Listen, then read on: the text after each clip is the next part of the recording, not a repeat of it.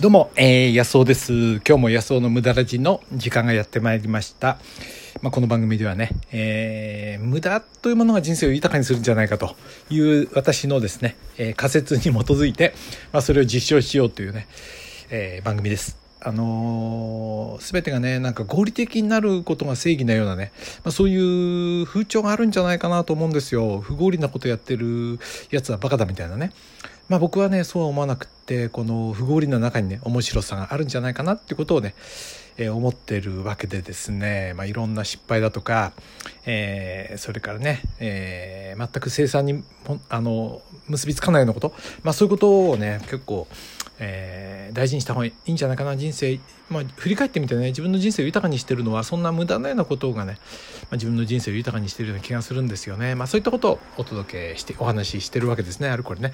今日はねえーっとまあベースをね僕があのー今習い始めてですね、えーちゃんと教材を買ってきてですね毎日ちょこっとずつやってるんですけど、まあ、かなり面白くてですねこのベースアンプこれをね欲しいけど買わない、えまあ、そういったお話をねしてみたいと思います。欲しいものがねまあ、すぐ手に入らないから夢があるんじゃないかなと思うんで、まあ、そういったことをお話ししてみたいと思います。あなたは欲しいものがすぐ手に入ると嬉しいですかね？はい、えー今日もよろしくお願いします。はい、えーっとですね、あのー物はね、僕ね、手にすぐ入らない方が、すぐ手に入らない方が欲しいものはね、あのーすぐ手に入れない方が、あの、楽しいなっていう法則をね、発見したわけなんですよね。でですね、あのなんか、例えば欲しいものがありますね。バッグが欲しいとか、まあ、今度靴が欲しい。あ、前ね、あの、そうですね、ワークブーツが欲しかった時ありますね。雪が降って、もう靴がぐちゃぐちゃになっちゃって、その時ちょっとかっこいいね、その、なんていうかな、あの、えーハードな仕様に耐えられるね。雪が降っても雨がどんなに降ってもね、えー絶対水が入ってこないようなね、まあ、そんなブーツを履いて出かけたらかっこいいなと思ってある頃で考えてた時期があるんですよね。で、えーネットで見たりなんかしてね。でその時にそのね届いちゃうとどうってことないんですよ。手に入っちゃうとどうってことなくなっちゃって。あんまり出番ない。それよりもね、あれこれ考えてた時ってのはすごい楽しいんですよね。そういうことってありませんか？あのね、手に入っちゃわない方が面白いんですよね。で、僕も今ベースを習っててね、あの、ベースアンプなしでやってるんですよ。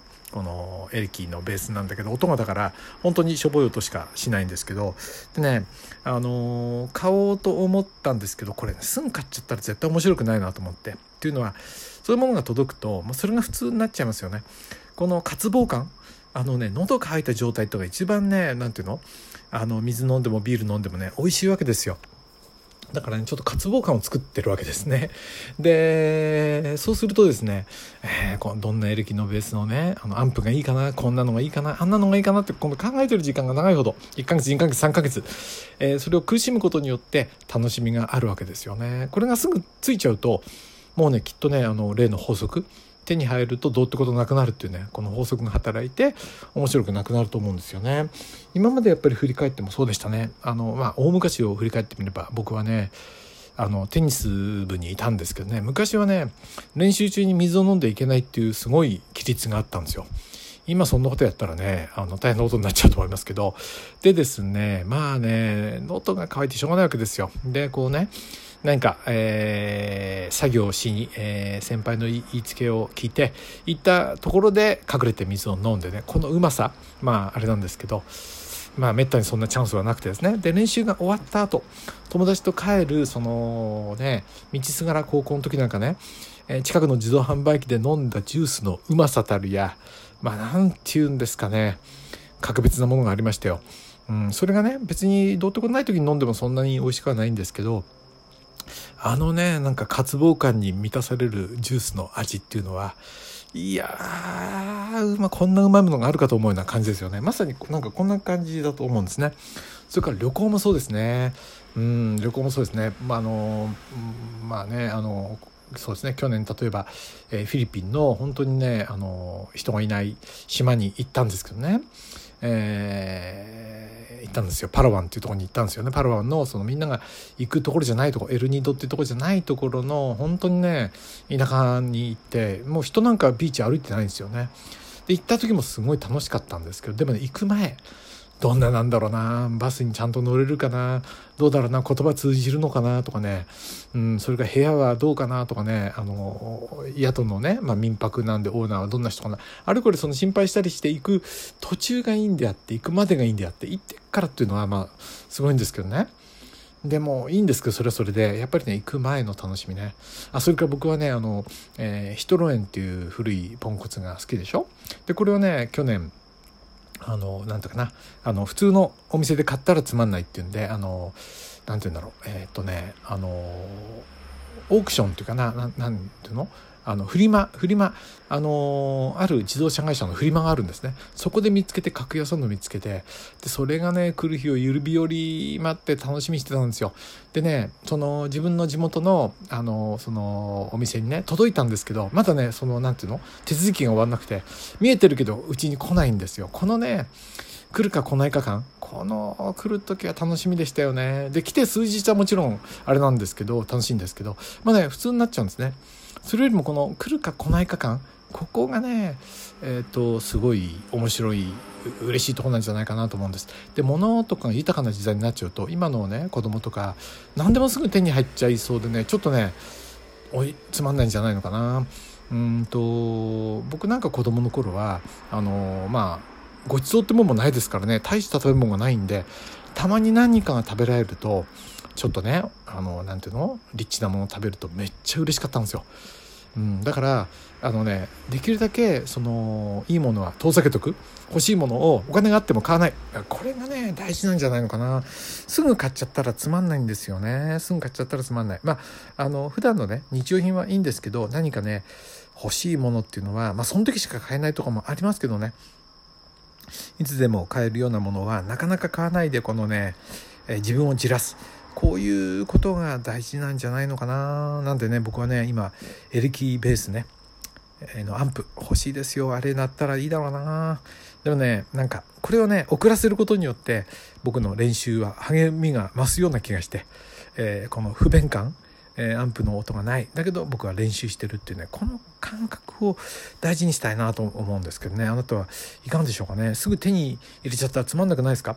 何でも手に入ってる状態ってなんかね渇望感がなくってつまんないんじゃないのかなと思うんですね、えー、どんなことを思いますかね？あと何だろうな。何だろうな。うーん。そんな感じかな。そんな感じかな。うん。あそうそう。僕のねあの知り合いの方でねすごくあの経済的にね豊かな方いるんですけどね。その人がねコーヒー好きで。でそのねコーヒーのその何ていうの？あの豆をコーヒーの豆をこういう、えー、細かくするバーッとグラインダーっていうの？何ていうんですか？あミルか。ミルミル。ミルがねあの、なんとかさんね、あの、夢は何ですかって言ったら、いやー、なんかプロ仕様のコーヒーミルが欲しいとかって言って、それいくらなんですか？って言ったら十何万円とかなんか言ってて、いや、買えばいいのにお金あるんだけどと思ったんですけどね、なんかね、気持ちがわかるような気がして買っちゃったら終わりなんですよね。欲しいものは買っちゃったら終わり。それよりも買おうかな買わないかな。この楽しみ。わかるな。何でも買えちゃう人って結構ねやってんじゃないのかなそういうの。どうですか？あなたは意識的にやってるでしょうかね。気をつけよう。何でもね今ほらアマゾンだとかネットですぐ手に入っちゃうでしょ？いや買わないでね。お気に入りに入れといて。じらすんですよ。ね。はい。ということで、えー、あなたはね、えー、どんな、えー、豊かさを、豊かさのね、その、なんていうの？あの、欲しいものをね、すぐ買っちゃう派ですか？それとも買わないでじらす派ですか？ぜひね、あの、買わないでじらす派に賛成な方はね、メッセージ、僕の方に、えー、寄せてください。